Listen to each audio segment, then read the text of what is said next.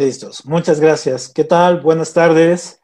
Estamos aquí de nuevo en este espacio semanal de los miércoles a la, a la 1 pm. Soy Arturo Ramírez y este es nuestro eh, programa sin nombre, donde ya saben, tocamos todos estos temas transversales y tan interesantes para, para todos.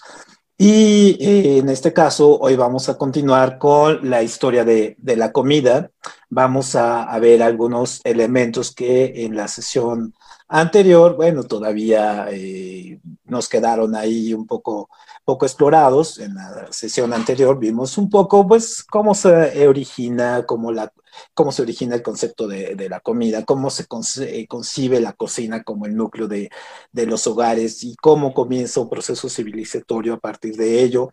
También vimos eh, el origen de algunos eh, alimentos y también la importancia esto de la transculturización, de cómo viajaron, eh, en este caso, unos alimentos, viajaron de un continente a otro y a partir de ahí comenzaron a hacerse productos sincréticos y entonces pudimos ir generando nuevas recetas, nuevas formas de, de comer y todo ello, ¿no? Entonces, ahora lo que vamos a ver es un poco continuar con, con esta idea de revisar el origen de algunos alimentos, pero sobre todo ir viendo unos aspectos un poco más eh, eh, de origen de algunas palabras, de también que utilizamos a la hora de la comida, pero también algunos problemas que se ven asociados a la función de, de la comida, ¿no? Y aquí haríamos mm, quizá una, una parte, una revisión no exhaustiva. Eh, siempre es eh, eh, muy interesante aclararlo porque pues no somos expertos en, en, la cuestión de los alimentos y todo, pero sí dar una, una visión crítica a partir de, de una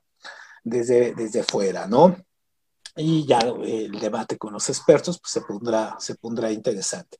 Entonces, hoy vamos a, a ver en este caso eh, la historia de la comida del trigo del maíz y, de, y a la torta de, de chilaquiles. Muy bien, entonces eh, hay que empezar con algo muy, muy, muy importante, con las palabrotas culinarias. Entonces, las palabrotas culinarias en este caso son súper interesantes porque eh, nos llevan a, a, la parte de entender qué palabras, de dónde viene el origen de algunas palabras que nosotros utilizamos a la hora de, de, la comida. Y entonces, una de las primeras palabras que nosotros tenemos que, que revisar es la palabra gourmet.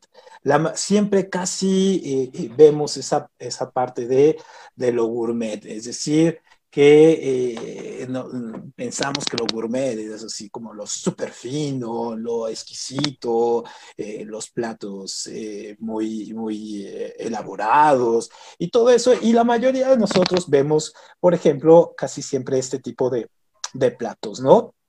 Casi siempre vemos este tipo de, de cosas aquí, vemos los platos pequeñitos aquí, estos así muy chiquitos, muy elaborados, con mucha, con mucha, este, no sé, un toque artístico y todo ese asunto.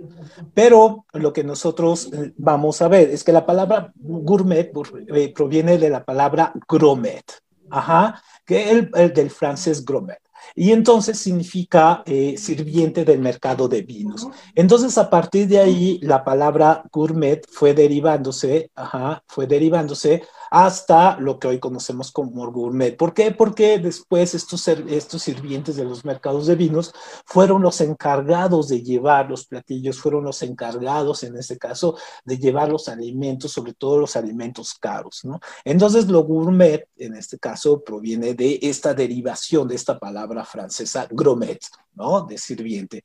Y para nosotros, eh, estos son los platos gourmet, pero pues para nosotros aquí en, en la Ciudad de México y sobre todo lo, los chilangos, para nosotros lo gourmet es esto, ¿no? Para nosotros lo gourmet son unos taquitos gourmet bien servidos con su piña, unos tacos al pastor y si le ponemos una tablita y los pintamos simpático, entonces tenemos unos tacos gourmet. Muy bien. Otra palabra que, utilizamos en, la comida es esta de pantagreúlico. Entonces, pantagreúlico es una palabra que está asociada a la comida. Porque significa eso, significa eh, comelona, es decir, estas grandes comelonas, estas grandes eh, festines donde vemos, por ejemplo, que vamos a los 15 años de, la, sobrina de vive en Tlaxcala y entonces hacen una gran comelona, ¿no? O en la boda de, de, de, los tíos de Hidalgo y entonces hacen la, comelona. Entonces, estos son aspectos pantagrúlicos, ¿no? Donde hay de todo, comemos y nos satisfacemos.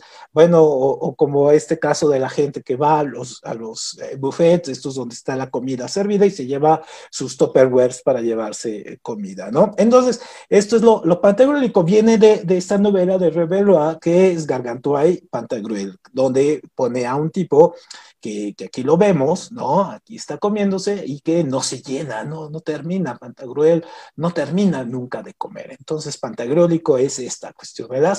Comelonas así, exageradas, grandes, ricas, ¿no? Aunque pues nosotros así siempre vamos a estar insatisfechos, siempre vamos a tener tanta comida, pero siempre vamos a tener este aspecto de la insatisfacción y pensar que si no hay pan, pues no comemos rico. Otra de las palabrotas que nosotros tenemos en la parte de, de la comida es que vemos muchos mercados o vemos algunas tiendas o vemos algunos productos que se anuncian así como delicatessen. Y entonces esta, eh, nosotros cuando lo vemos también asumimos un poco la parte de gourmet, un poco la comida más fina, la comida más elaborada, un poco la comida que tiene otros ingredientes, que, que viene tal vez de, del exterior, en fin. Entonces, esta, esta palabra delicatessen viene, se compone de dos, de delicat, que es delicioso, y essen, que es comida. Entonces, eh, juntamos esto, entonces la comida esta, la, comida deliciosa, ¿no? Delicadecen. Entonces, todo, todo lo que a nosotros parezca delicioso va a ser delicadecen. Entonces, hay una película muy interesante que eh, es eh, increíblemente este, emotiva en el sentido de, la historia y tiene a la comida como trasfondo. Pero para nosotros también, delicadecen podría ser pues unos buenos tacos, ajá, de guisado o unos tacos que nosotros encontramos afuera y podemos pensar que eso también es delicadeza porque también es comida deliciosa, o sea que también hay que irnos por esos, por esos lados. Otra palabra que también utilizamos es la palabra chef.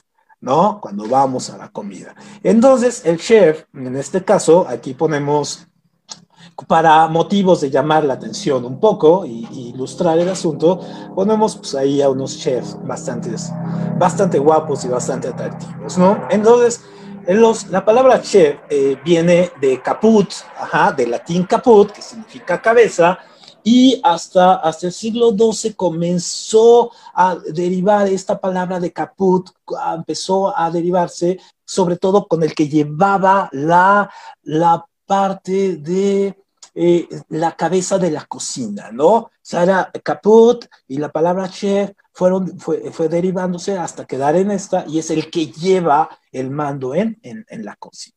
Y entonces es una palabra también de origen latín que fue derivada. Entonces, sobre todo para los más, más eh, eh, grandes, sobre todo gente como de mi edad y todo, cuando hablamos de chefs, no hablamos de estos galanes que están aquí, sino más bien hablamos, por ejemplo, de Chepina Peralta, que era nuestra chef en este caso, que crecimos con ella desde nuestra infancia, crecimos viendo sus, sus recetas. Esa era la referencia de un chef para nosotros. Otra, otra, un, un, personaje, un chef muy interesante, aquí hacemos un, poco una acotación, fue este, François, François. François Batel, él es un chef que, incluso hay una película muy interesante sobre él, que se llama así, Batel, con Gerard Depardieu. Él es un, es un chef y muy bueno, que hacía platillos y nuevo, pero era tal su grado de perfección, era tal su grado de, de y amaba la cocina tanto, que cuando va el rey a, a, su, a su lugar de origen, él se encarga de hacerle la, la, la gran comelona de prepararle los platillos al, al, rey que lo va a visitar, al rey francés, pero eh, al momento de que está batiendo la crema para hacer el postre, algo le sale mal. ¿No? Entonces le sale mal la crema, no se le bate bien, tiene algunos defectos, entonces no puede servir un platillo así, y pues lo que hace es, eh, eh, él no se anduvo a medias tintas, no fue y, regresó el, el, el platillo, le hizo, inventó otro, no, se suicidó, ¿no? Entonces, era su pasión la cocina, estaba dando de comer al rey, entonces pues al salirle algo mal, pues se suicidó este, este hombre, este bate. Perfecto, entonces obviamente ahí vemos de, que hay de chefs a, chef, ¿no? Y, no estos eh, chefs de, concurso de estos eh, American eh, Iron America o Chef Iron, en fin, todos estos que ahorita vamos a ver un poco de dónde viene este, este asunto de, de los chefs improvisados, ¿no? Otra palabrota que utilizamos es el food porn. ¿no? Y cuando hablamos del food porn, no estamos hablando de esto, no, no estamos hablando de estas cosas. Ojalá habláramos de esto, no, estamos hablando de esto. ¿No? Estamos hablando de el food es esta, tiene dos acepciones en este caso y, las hemos utilizado ambas. Una es la obsesión por retratar la comida y compartirla en redes. Entonces, ¿quién no se ha sentido tentado en agarrar y estar frente a un platillo y en lugar de disfrutarlo, comerlo, compartirlo, en fin, no, le saca la foto, la sube a su Instagram, su Facebook, bueno, cualquiera de sus redes y la pone. Hay algunas muy buenas, hay algunos especialistas de, de, bastante buenas, hay algunos que más vemos el, el, platillo y nos da mucha pena. Entonces, esta es como la expectativa que nosotros vemos cuando vemos los, los platillos, pero en verdad la realidad es esta, ¿no? Que así retratamos nuestra comida y así nos queda. Entonces, bueno, eso es un poco el, el, el porn. Pero la otra acepción que es muy utilizada en la cuestión de la mercadotecnia y en, otras, en otras circunstancias es esta. También el full porn es esta situación de mostrar eh, platillos exagerados para abrir el apetito, es decir, para, para que nosotros eh, eh, se nos habla. Entonces, vean, nosotros podemos ver esta mega hamburguesa o podemos ver aquí estos macarrones o podemos ver aquí este hot dog y bueno, ¿quién no se le abre el apetito esto? Obviamente que si nos vamos y nos comemos esto, pues después eh, no nos va a cerrar los pantalones durante una semana, eh, de repente, pues todo lo que nos comemos. Pero esto lo utiliza mucho la mercadotecnia. Incluso la mercadotecnia utiliza muchos trucos al momento de hacer este tipo de fotografía. ¿Por qué? Porque muchas de estas son truqueadas.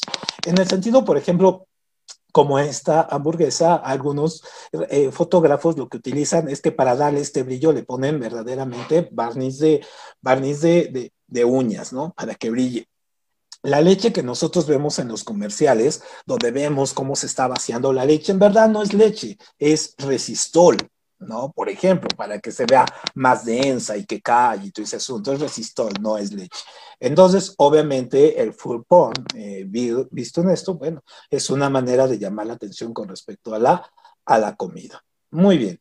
Ahora, pero bueno, dejemos las palabrotas y vayamos a algo más serio, ¿no? Vayamos a, cómo la, comida nos ayudó, en este caso, a eh, tener un proceso civilizatorio, es decir, a tener las eh, estructuras sociales y las dinámicas sociales que tenemos ahora y que eh, pues no hacen que nos vayamos en este caso al caos. Entonces sí, la comida tuvo muchísimo que ver en ese sentido, ¿no? Entonces, la comida como proceso civilizatorio va a tener a elementos que, hay que, que, hay que entender básicamente. El primer gran elemento de la comida como proceso civilizatorio va a estar en la invención de la cocina, ¿no? La cocina al momento de, ponerse un lugar clave, un momento donde los alimentos van a estarse procesando, la cocina se convierte básicamente en el corazón de la casa, el corazón de, los hogares. ¿Por qué? Porque ahí es donde está la conjunción, los alimentos, el fuego, eh, la parte de la convivencia, el cuidado de los alimentos, el que los elaboremos con un, de tal o tal manera porque sabemos que los vamos, a alimentar a nuestra familia con ellos. Entonces la cocina en, el hogar se convierte básicamente en este centro, en este centro neurológico que a partir de ahí va, a ir creciendo y va a ir desarrollado. Entonces podemos pensar las cocinas, por ejemplo, de, en, el, en, el, paleolítico, eh, sentados junto al fuego, una fogata ahí cocinando, hasta lo que tenemos ahora, unas cocinas completamente sofisticadas, llenas de utensilios, que estos utensilios eh, curiosamente surgieron después de la Segunda Guerra Mundial, como las batidoras y todo ese asunto, como una, no como una cuestión de ayuda a la cocina, no, como una cuestión de generar un espacio para que las mujeres dejaran las fábricas donde trabajaban y regresaran a, a sus casas y tuvieran sus utensilios. Es decir, ahí hay un aspecto a trabajar muy, muy interesante. Otro, otro aspecto del proceso civilizatorio de la comida, pues es que vino la cuestión de la ritualización. Lo, lo veíamos en la, en, la, en la sesión anterior, cómo la comida se va a asociar a las divinidades, se le va a rendir tributo, van a hacer toda esta cuestión de, de la búsqueda de la comida, la generación con los dioses, generar dioses de la comida, del vino, ¿no? de la agricultura, de la siembra y todo eso, y asociarlo. Y entonces, obviamente, vamos a tener este proceso de ritualización que hasta la fecha continúa. Hay muchos hogares, por ejemplo, los mexicanos o la gente que es católica, tiene este proceso, por ejemplo, de sentarse a comer y, y, hay unas familias que rezan antes de comer. Entonces, es una forma de ritualizar la, la, la comida todavía, esto de dar las gracias. O lo, lo, que vemos, por ejemplo, también en algunos lados donde eh, se pide eh, cierto tributo a los animales que se sacrifican por, la, por los alimentos, donde se le pide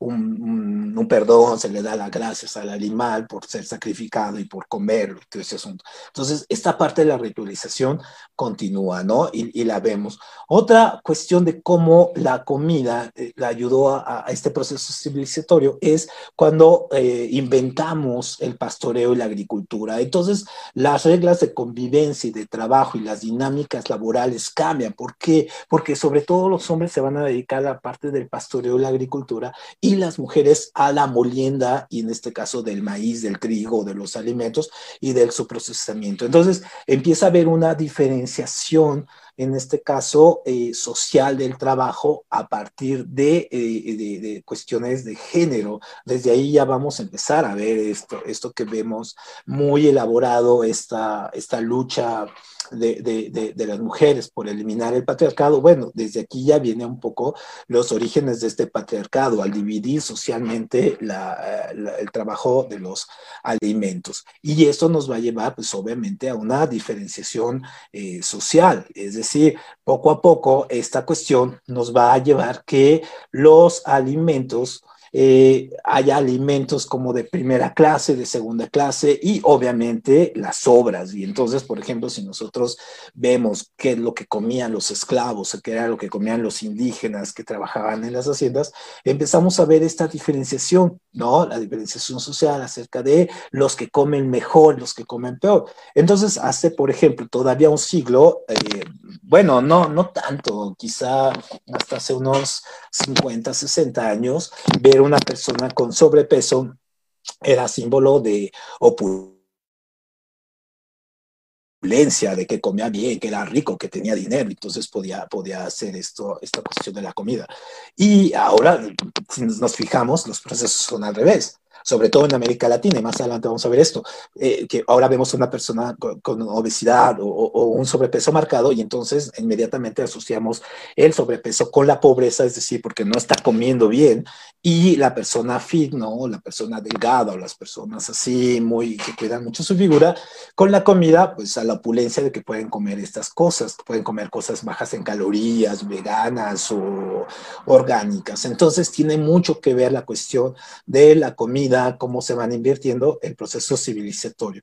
Y obviamente, eh, algo que, que, que, lo veíamos en la sesión anterior, pues obviamente la cuestión de, del comercio de los alimentos eh, que se fueron dando a larga distancia, esta, esta cuestión que a partir del descubrimiento de América se, fueron intercambiando alimentos y entonces empezamos a conocer platillos de otros lados, de otros lugares, de otras latitudes, llevar productos y cuando eh, nosotros lo decíamos la sesión anterior, ¿qué pasaría? por ejemplo, eh, qué pasaría de la pizza sin el jitomate que llegó de América, ¿no? por ejemplo, ¿no? ¿Qué sería de, del chocolate, de los chocolates si no hubiera llegado el cacao?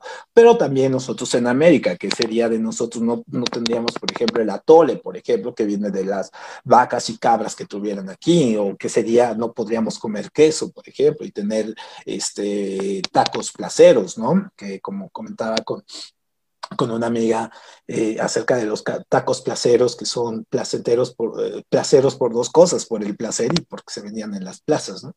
Y porque ahí es donde los compramos y son muy, muy baratos de hacerlos.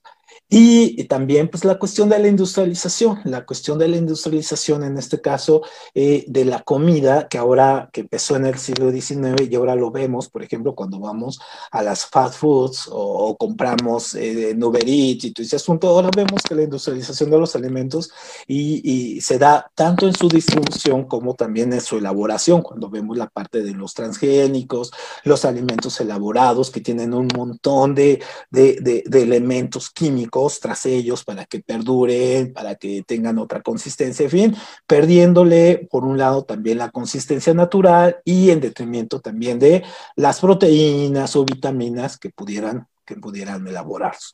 Muy bien, entonces esto sería la parte del proceso civilizatorio. Ahora bien, ¿cómo, cómo, cómo nosotros nos volvimos, en este caso, eh, eh, consumidores de, de, la comida? Bueno, Obviamente nosotros tenemos el restaurante, ¿no? El restaurante es como un, elemento muy básico de, de, que nosotros ahora podemos encontrarnos y para nosotros ir a un restaurante o restaurante, como quieran decir, es para nosotros algo como tan natural, así, vamos al restaurante, ¿no? Bueno, pues los restaurantes no son tan, no son tan, tan, tan, el concepto de restaurante no es tan antiguo, realmente es muy, muy, muy, pues si lo vemos en la parte histórica es muy reciente. Entonces realmente el, concepto del restaurante, de tener un lugar específico para sentarse, que alguien te sirva, que haya un mesero, que haya un chef y que a partir de eso se consume y se pague, ¿no? Es a, nace a partir de, eh, nace en París, por eso hay tantos restaurantes allá y nace después de la Revolución Francesa. Y entonces este concepto de, de, restaurante eh, va a superar el concepto en este caso de de, de, la parte de la taberna, porque la taberna se, se bebía, no se comía. ¿No? Son conceptos diferentes. Entonces existían tabernas y todo ese asunto, pero no existían restaurantes como tal donde se sirviera comida así con chef, con chef, meseros y todo ese asunto. Entonces hay algunas representaciones, películas y todo donde vemos que, que pareciera que en Edad Media llega el, llegan a un restaurante. Bueno, eso no era un restaurante, ¿no? Eso era, insisto, era una, una taberna, porque el concepto restaurante viene de, de, de, este, de esta palabra derivada del francés que es restaurable, ¿no? Es decir, restaurar. Entonces, es un espacio, cuando vamos a un, restaurante, vamos, es un espacio de descanso, de alimento y también de restaurarnos, restaurar la energía que hemos perdido y que necesitamos ganar. Entonces, esa es la palabra restaurar. Ahora, nosotros también eh, los vamos viendo y, por ejemplo, nosotros cuando vamos a un lugar como, como París o estos lugares, en cada esquina vamos a encontrar cafés, restaurantes, pero y, vamos a ir, viendo. Y ahorita vamos a ver, por ejemplo, estos restaurantes bistro. Pero en los restaurantes es muy común que nosotros nos vayamos encontrando también, eh, y sobre todo en, esta época, vayamos encontrando que los eh, comensales pues también van, van cambiando, es decir, ya no, es, ya no son los mismos comensales que teníamos hace, hace algunos años, es decir, los, los comensales han ido cambiando, cambiando eh, de manera eh, muy, muy complicada. Entonces, por ejemplo, tenemos a unos comensales que son los gourmand.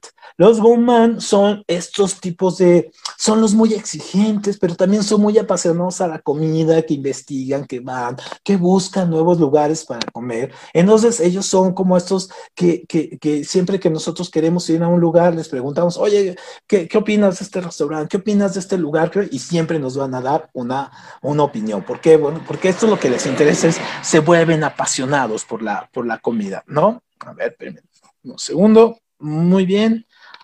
Ajá. Muy bien. Nada. Entonces, Obviamente, estos son. Luego también tenemos otros, que estos son los exquisitos, son los que van a restaurantes con los eh, comensales gourmet. Entonces, estos comensales gourmet son los que no se meten a cualquier restaurante. Es decir, buscan restaurantes de alto nivel, que, con recomendaciones altas, con chefs muy recomendados, muy elaborados, que el, precio es lo de menos, ¿no? Eh, pero van a restaurantes, en este caso, de, un consumo elevado, en platillos elaborados, y pues, mm, para ellos no, no, les importa, ¿no? Ellos van a lo gourmet. Y tenemos otros que son los gastrosofos, ajá, que son eh, aquellos eh, que, por ejemplo, si nosotros vamos a la, a la, condesa, nos vamos a encontrar a estos gastrósofos que son los que solamente comen saludable y comen eh, cosas éticamente eh, bien elaboradas. Es decir, que no haya sufrimiento animal, que no tengan productos animales, o que sean veganos, o que sean, en este caso, eh, eh, orgánicos, en fin, no, no, no, son no comen cosas elaboradas a partir de, industrialización, nada de ello, ¿no? Entonces, estos serían los tipos también de, de comensales. Entonces, y nunca falta la tía que le invitamos y que se enoja porque el mesero no la, no la, no la atendió bien y que manda a, que la comida se la calienten cuatro o cinco veces. Entonces, bueno, esos son otros, ¿no? Otros comensales que son los más desagradables. Muy bien, pero también el proceso civilizatorio de la comida nos ha llevado a estos extremos, por ejemplo, a a la, comida, en este caso, a la, a la, comida elaborada, a la sofisticación, que después incluso Freud, Lacan, John lo van a estudiar como parte de, de, sus estructuras eh, que, que, ellos tienen, por ejemplo, de la psicología, y del proceso de adoptar, de pasar de comportamientos a conductas, y o de pasar del yo al super yo, en fin, todas estas transiciones, la parte de la comida cómo nos sentamos a comer, cómo comemos. Entonces, por ejemplo, nosotros tenemos cuestiones de, de lo que llamamos comida de, de, etiqueta y la comida de etiqueta, pues obviamente sí es una cuestión que, que, se ha ido sofisticando y nosotros, si alguna vez nos ha tocado sentarnos en una mesa como esta, ¿no? Donde tenemos eh, ocho cubiertos, bueno, ocho es por decir algo, tenemos eh, siete platos, en fin, no sabemos, lo único que hacemos es observar al de, al, lo que hace del de enfrente para nosotros seguir. Entonces, bueno, hay algunas reglas muy básicas, ¿no? Por ejemplo, el pan y la servilleta siempre van a la, a la izquierda, y la servilleta cuando uno la agarra, pues hay que ponérsela sobre las piernas, los cubiertos eh, se usan siempre de fuera hacia adentro y entonces esto es básico si uno quiere trabajar de, de mesero, ¿no? Eh, los, los cubiertos obviamente tienen su propio lenguaje, cuál va primero, cuál va después, cuál es el del postre, cuál es el de las carnes, en fin. Eh, el pan, muy al contrario de lo que piensa la gente sangrona, que de repente hace eso, el pan se parte con las manos, no, no, no se parte con cuchillo, no, se parte con las manos. Es, es una regla en este caso, ¿no?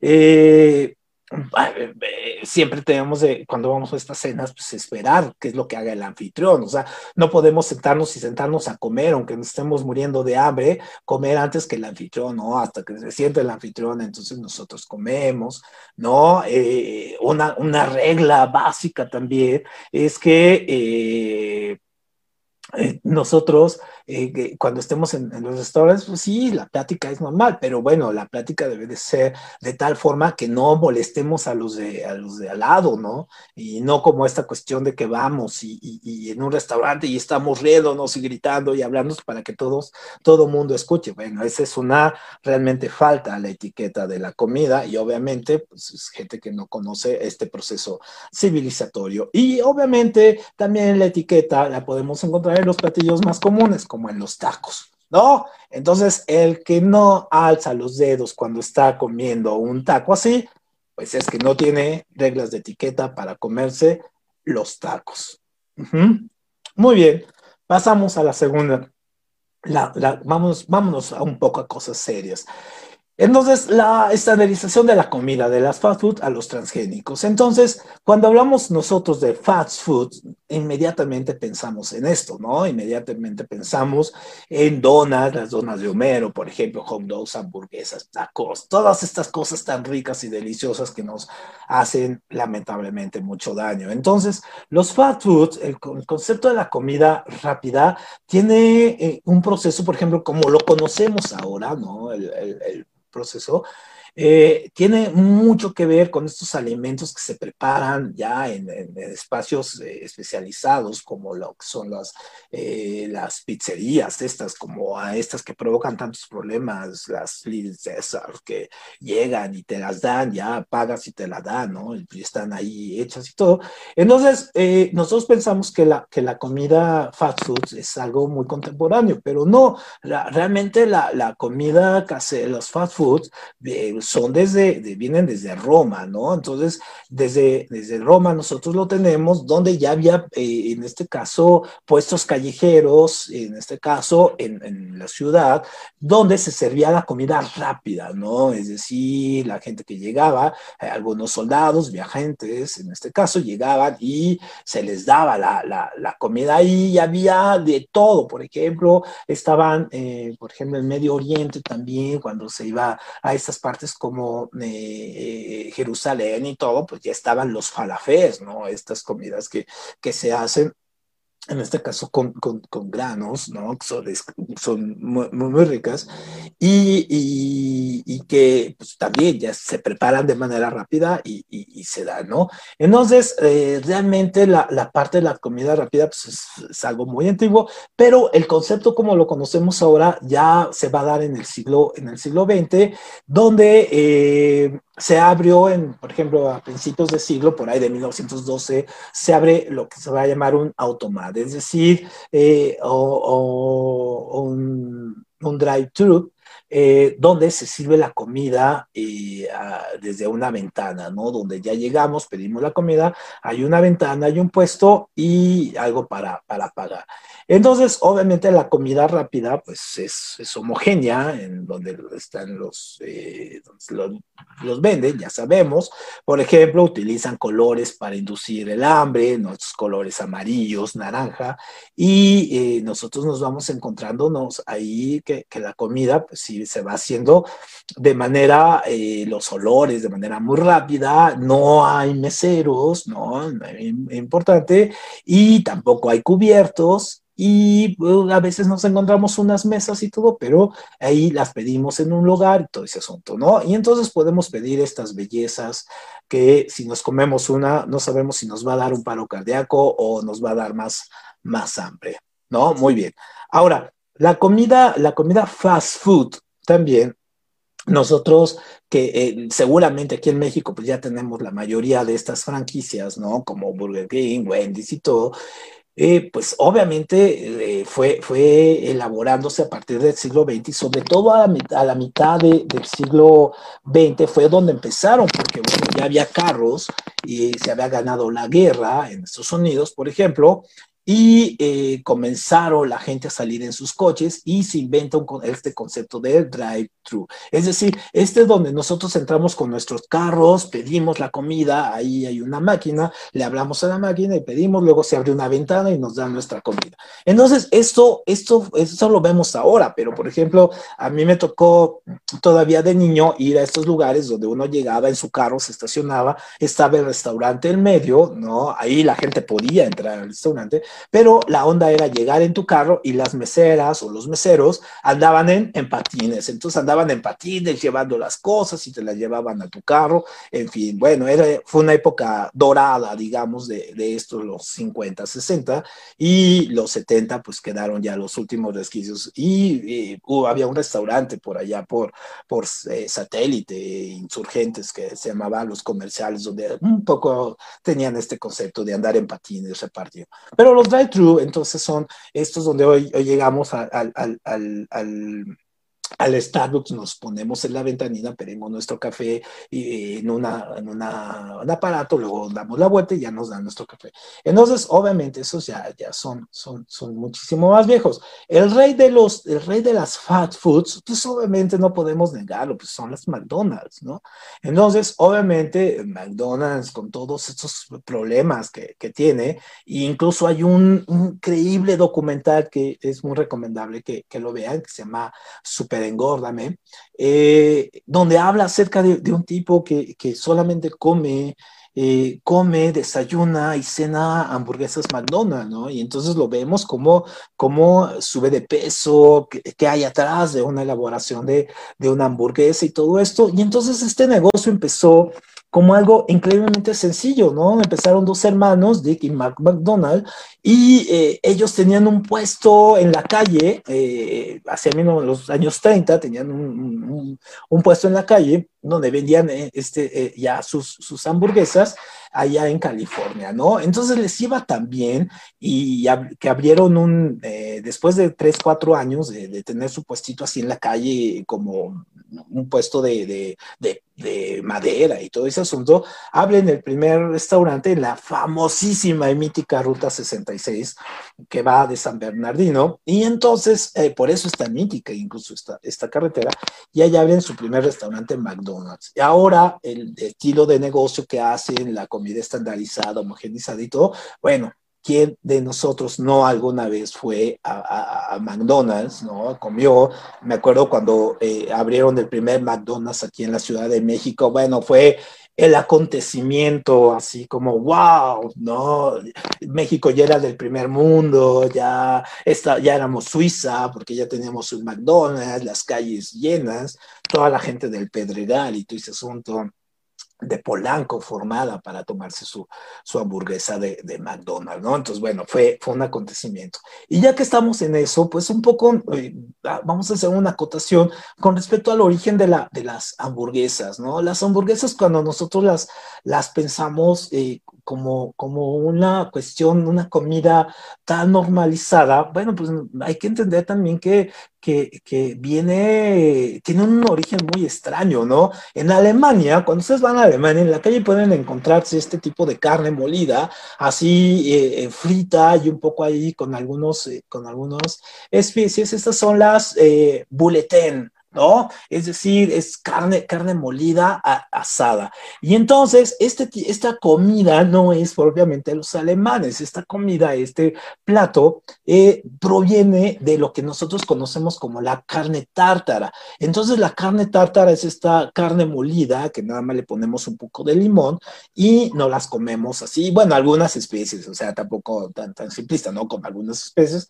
Le ponemos ahí, bueno, y se llama tártara porque en verdad los mongoles, cuando invadieron en Rusia, los, lo, le empezaron a comerse carne de caballo. Y entonces para la carne de caballo pues es dura. Y entonces para poderse comer la carne de caballo pues la molían, la picaban en este caso y luego la hacían en esta especie de bola que después los italianos también lo retomaron para hacer las famosas albóndigas italianas, ¿no? Que a nosotros llegaron, eh, bueno, nosotros la comemos de una manera diferente porque le ponemos huevo y todo este asunto, pero eh, es, esto, estos, estos filetes tártaros, en este caso de carne de caballo, se van a popularizar mucho en, Europa.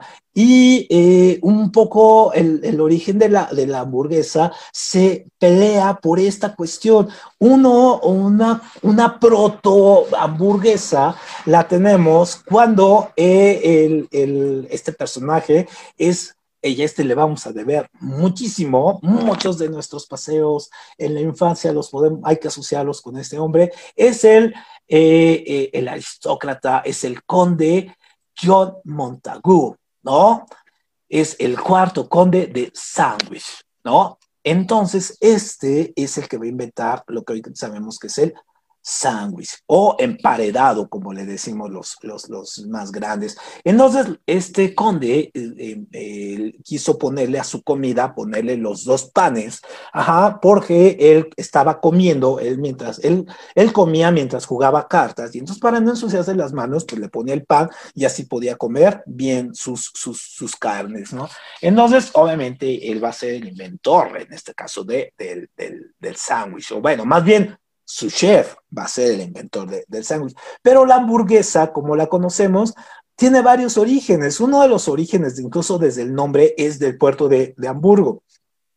Y obviamente no es que ahí se haya inventado la hamburguesa, sino que los alemanes, los del puerto de Hamburgo, que era el junto con Ámsterdam y Venecia son los puertos más importantes para el comercio europeo. En este caso, llegaban eh, los eh, rusos que se quedaron a vivir en, en, Alemania. En esta zona, pues seguían comiendo su, su carne, en este caso tártara, y después pasó a freírla y se llamaron esta, estos filetes esta carne alemana, ¿no?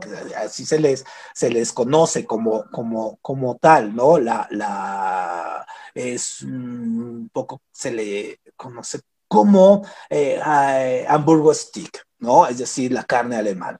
Entonces, la, la hamburger stick eh, empezó a elaborarse aquí y los marineros, obviamente estos marineros partían desde aquí, desde Hamburgo, partían hasta Nueva York, iban y regresaban. Entonces, cuando los alemanes se quedaban en Nueva York o se quedaban en América, pues obviamente seguían comiendo lo suyo. Y entonces, obviamente, hay varios orígenes inciertos, hay varios chefs, en este caso neoyorquinos, que se atribuyen el asunto de haberle puesto el pan, ¿no? A la carne, a la carne de, eh, de al, al hamburgo stick, ¿no? Y ponerle el pan. Entonces, cuando nosotros hablamos de la, de la hamburguesa, por ejemplo, cuando nos las comemos, pues vemos ahí una historia cultural interesantísima que viene desde, desde, los, desde los romanos, ¿no? En este caso.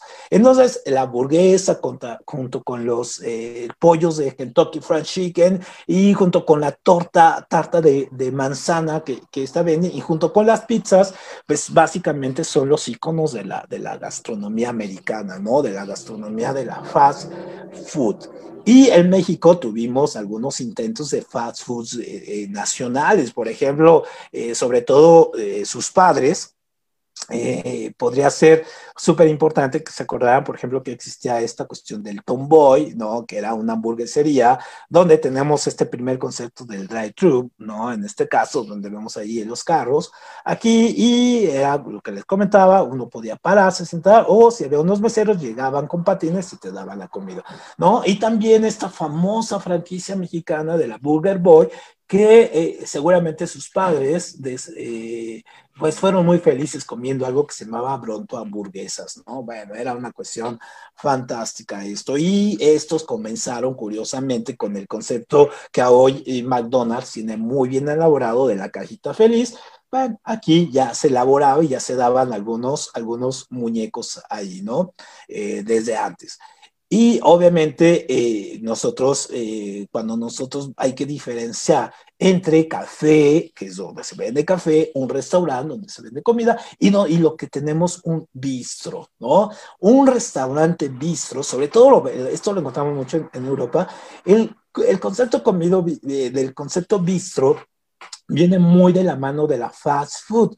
¿Por qué? Porque bistro en este caso significa rápido, rápido en ruso. ¿Por qué? Pues porque obviamente cuando los, los cosacos, eh, en este caso eh, de rusos que entraron a, Francia, que, que, trabajaban en este caso junto con, con Napoleón o que estaban a, a cargo de, de, de, Napoleón ahí como, como sus aliados, Ajá, ellos cuando llegaban, eh, como tenían que ir a la guerra, entonces entraban a los restaurantes y solicitaban que se les sirviera lo más rápido posible. Entonces la palabra bistro, ¿no? Bistro, bistro, rápido, rápido. Y entonces, pues obviamente se elaboró un tipo de concepto, un restaurante bistro es un concepto de restaurante más chico, más rápido. Su menú está diseñado para que los platillos se hagan de manera muy rápida y muy concisa, ya casi los tienen eh, este, preelaborados, ya nada más para calentarse y servir. Entonces, un bistro es muy diferente de un restaurante, entonces eso es muy, muy importante saberlo a la hora de elegir dónde, dónde vamos a, comer, ¿no? Ahora bien, pasemos a otra cosa más importante todavía. Si la relación que tiene la comida, sobre todo con este concepto que nosotros tenemos muy, muy, muy, muy, muy clavado de lo que eh, la frase de somos lo que comemos. Entonces, cuando nosotros pensamos de que si somos lo que comemos, no nos estamos refiriendo a, al concepto mm, necesariamente de, eh, de que sea la comida como una parte solamente de, de, nuestro peso. No, va más allá del peso. La comida tiene que ver con la forma en que pensamos, actuamos, nuestros estados de ánimo, la forma en que, en que, en que nosotros eh, eh, estamos contentos, felices, hasta la forma en que nosotros nos enamoramos tiene que ver con, con la comida. Y hay una relación estrechísima con la cuestión de, del cerebro. Entonces, obviamente hay que diferenciar dos cosas, ¿no? Una cosa es alimentarse y otra cosa es, es, es nutrirse, son conceptos diferentes. Entonces, obviamente, el, el alimento pues es el acto voluntario y consciente, ¿no? Eh, para, de, de, de, de, comer, ¿no? Y tiene mucho que ver con los hábitos, las creencias culturales, religiosas, la economía, ¿no? La publicidad, en fin. Entonces, tiene mucho que ver la parte de la alimentación, pero es un acto voluntario. Mientras la nutrición es un proceso involuntario, ¿no? Y tiene más que ver con asuntos fisiológicos, ¿no? De, cómo el organismo transforma los alimentos alimentos y cómo eh, utiliza los nutrientes, en este caso, vertidos en los, en, los, en los alimentos. Entonces, obviamente, si nosotros vamos y le preguntamos, en este caso, a cualquier biólogo o a alguien que estudie nutrición, pues nos eh, enseñará cuál es este proceso digestivo que va desde la ingestión de los alimentos, lo que nosotros llamamos la, la, la, la digestión, luego la digestión, es decir, cuando saquemos, que es un proceso complicado, en este caso, que nosotros lo vivimos día día, pero que se conecta directamente con nuestra forma de, de eh, como les decía, con nuestros patrones de pensamiento, con algunas otras cosas que van más allá de la cuestión puramente fisiológica. Y entonces, por lo tanto, existe ahora un gran debate acerca de si el estómago es eh, nuestro segundo cerebro, es decir, qué funciones cumple la parte del estómago y dónde están conectados. Y obviamente eh, eh, es, un debate abierto, ¿no? no es algo que ya se haya acabado, ni es pseudociencia ni nada, es un debate científico que está muy elaborado, que está muy en boga y hay muchas teorías, hay muchas posiciones, obviamente, pues eh, es un debate vivo, ¿no? La ciencia es así. Entonces, obviamente, nosotros hay que pensar que en, esta parte de, del cerebro y como parte del sistema nervioso, tenemos el, el, sistema nervioso enteral o mesentérico. En ese caso, este sistema es el que conecta, en este caso, el cerebro con el aparato digestivo, es decir, conecta este sistema enteral, nos va a conectar. Entonces, de entrada, sabemos que hay una relación. ¿Cuál es la segunda, la segunda relación que tenemos? Bueno, pues nosotros hay que entender que el 90% de la serotonina que, que, nosotros tenemos, que es un neurotransmisor, que eh, nos tiene, tiene que ver con los estados de ánimo, depresión y control de agresividad, en este caso se producen en, en el estómago. Es decir, el 90% de esta, de esta serotonina se produce acá y luego sube acá. Entonces ahí viene un poco la cuestión de somos lo que comemos, ¿no? Es decir, las actitudes, los comportamientos, las conductas, ¿no? También tiene que ver con lo que comemos, cómo elaboramos, qué nutrientes, qué estamos metiéndole a nuestro cuerpo para que se vaya distribuyendo de, ahí. Entonces, obviamente, eh, para que nos demos una idea, el cerebro, el, perdón, el estómago tiene aproximadamente 100 millones de neuronas que se comunican, en este caso, con el sistema nervioso central. Es decir, el, cerebro no nada más tiene neuronas, también en el estómago. Y ese número de neuronas que tenemos en el estómago equivalen a las neuronas que tienen un gatito, ¿no? Entonces, este gatito que está muy bonito y pues obviamente este gatito tiene las mismas neuronas que nosotros en, en la panza, nada más que nuestra panza no hace ese tipo de cosas tan simpáticas. Veamos al gatito tantito. Qué bonito es. Muy bien, seguimos. Ahora, el, el, obviamente también en la, en, la, parte de la relación que tenemos entre el estómago y el cerebro es, tenemos la, algo que se llama la hormona del hambre, ¿no? Es la grelina. Y entonces esta, eh, esta asociación que va de un lado a otro es la que hace que eh, aumente o disminuya nuestro apetito y en este caso que nosotros podamos reducir o aumentar nuestro gasto energético.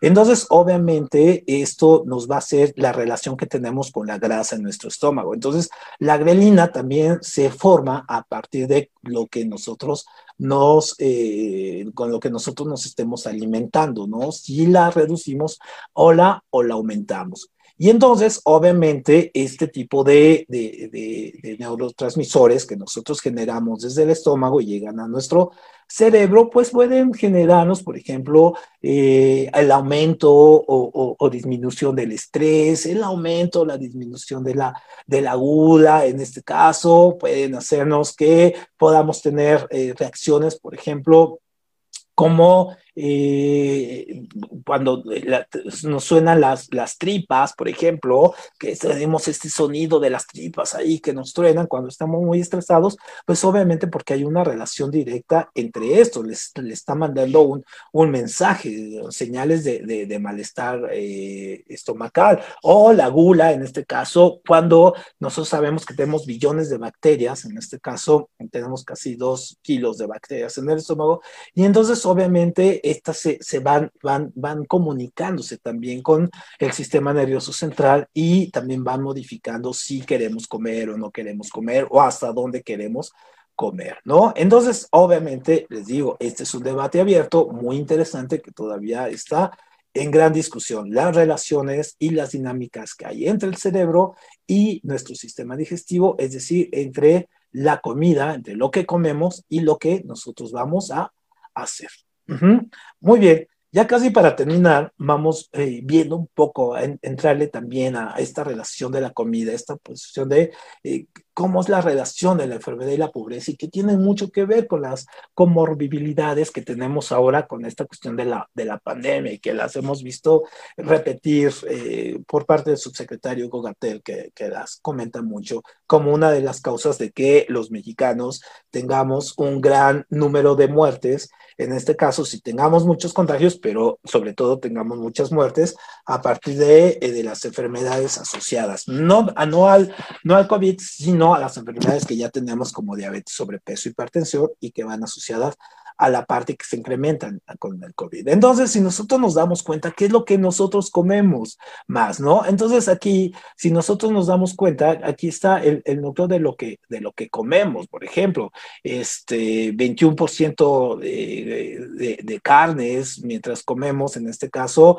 9.5 de bebidas alcohólicas, pero comemos 1.4 de tubérculos o 11.6 de verduras, o sea, si no comparamos con el, con el número de carne, ¿no? Eh, leche y sus derivados 12.6, ¿no? Café 1.9, ajá, azúcares y mieles 1.9, frutas 4.3, cereales 19.3, especies de aderezos 0.9, eh, alimentos diversos, por ejemplo, como helados, en fin, postres 8.4, pescados, mariscos 2.4 y aceites, grasas 2.4. Entonces, es sumamente curioso que en un país que tiene eh, un océano y un golfo al lado, es decir, que está entre costas, comamos tan pocos pescados, ¿no? 2.4 apenas.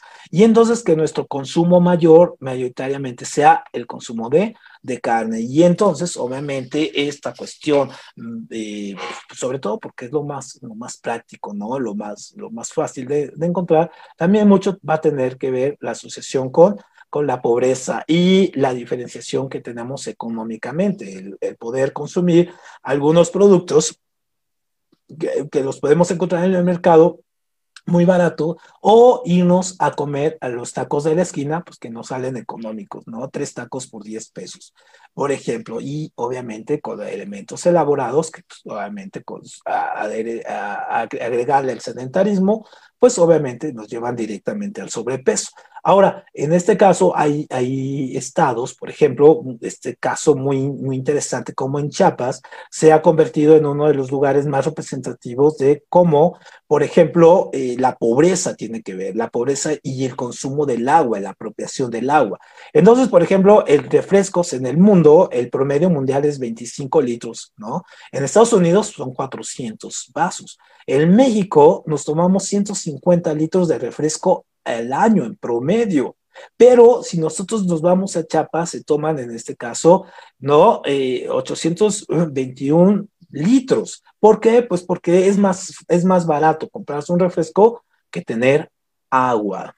Esto es muy importante. Entonces, la pobreza ligada al sobrepeso es un factor que tenemos que revisar y ponernos serios al momento de hacer políticas públicas de, de la comida. Y sobre todo vemos que una mala alimentación pues nos produce pues, obesidad, ¿no? Diabetes, ¿no? En las enfermedades coronarias. Y nosotros vemos estos tres puntos acá, pues son las que todos los días nos, nos reproduce eh, Hugo, eh, Hugo, Hugo Gatel, en este caso, sobre la cuestión de las enfermedades asociadas a la mortalidad que tiene, en este caso, el el COVID, ¿no? Entonces, es una cuestión que hay que ir revisando. Tenemos, por ejemplo, también la cuestión de, del cáncer, ¿no? La pérdida de los dientes, que tal vez perdemos dientes y también perdemos capacidad de, morder y tenemos que morder nueve veces la comida antes de, comerla, como mínimo, ¿no? La hipertensión, las enfermedades hepáticas, ¿no? La osteoporosis, en este caso, las enfermedades renales.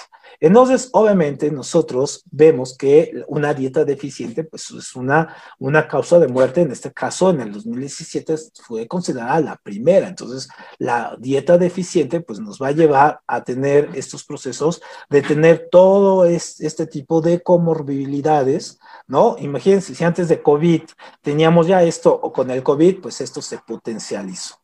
Y nosotros nos podemos dar cuenta que, pues sí, la, la, obesidad en México pues se ha convertido en una epidemia. ¿Por qué? Pues porque el 70% de la población lo tiene. Y entonces, en este caso, eh, gastamos, se gasta mucho dinero de, eh, del presupuesto en combatirla, pero al mismo tiempo nosotros gastamos mucho dinero en comer eh, o, o consumir productos que van, no sé, desde comida chatarra, en fin, que hay una gran pelea ahorita por el etiquetado, porque el etiquetado de alguna manera nos demuestra que era muy engañoso. Cuando nosotros comprábamos algo, veíamos un etiquetado muy engañoso que no nos decía cuánto, cuántas calorías había en porciones. Ahora, ahora sabemos con el octágono y es una decisión personal si queremos o no consumir estos productos.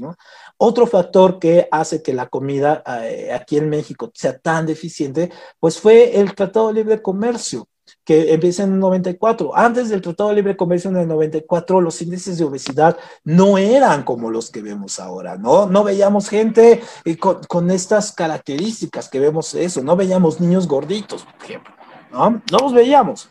Entonces, a, a, ahora, pues, por ejemplo, nosotros podemos pensar ¿no? Eh, que pues, tiene, son unas causas como empezaron a eh, ingresar alimentos con otra dieta, ¿no? Eh, pues obviamente hay una desigualdad en lo comemos en los, en los supermercados o en los mercados, ¿no? Hay un consumismo exagerado por, comer cosas que pues ni siquiera nos, nos, nos digamos, nos alimentan. Hay una gran manipulación con respecto al tipo de alimentos, un bombardeo constante constante, constante, en la alimentación con respecto al tipo de comida que, que, hay que comer y obviamente pues también los índices de pobreza, pues es muy fácil comerse un gansito y una Coca-Cola que nos salen 20 pesos, ¿no? entre los dos y uh, comernos una comida rápida que nos cuesta 66 pesos o comprarnos una comida, una ensalada vegana en un City Market que nos cuesta 120 pesos. ¿No? Por ejemplo.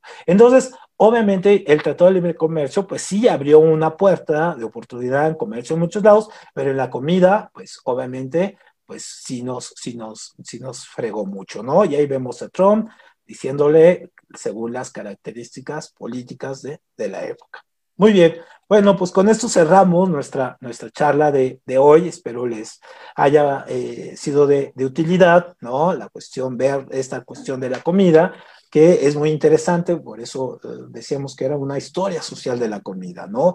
Revisar qué era lo que, lo que había, ¿no? A través de eso. Entonces pueden, eh, si nos gustan poner sus, sus preguntas ahí más adelante, ya ver que queda aquí el, el, video, podemos irles respondiendo, sugerirnos temas, sugerirnos que ir tocando y la próxima semana vamos a hablar acerca de la historia de las generaciones, esta cuestión de qué diablos son los boomers, qué diablos son los millennials, los centennials, los X, en fin, todo esto y dejemos de enredarnos y confundirnos al momento de, de hablar de, de, estas generaciones. Vamos a ir revisando cada una de ellas, sus pros, sus contras y cuáles son las perspectivas.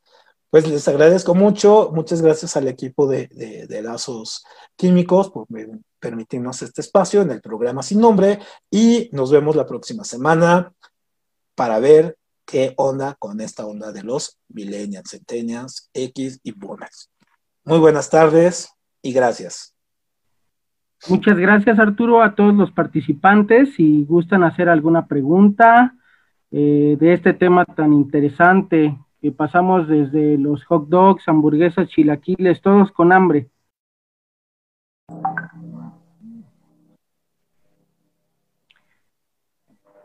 Creo que no tenemos preguntas, Arturo. Los esperamos el siguiente miércoles a la misma hora para saber un poco más sobre las generaciones y saber exactamente quién es X, quién es millennial, quién es baby boomer.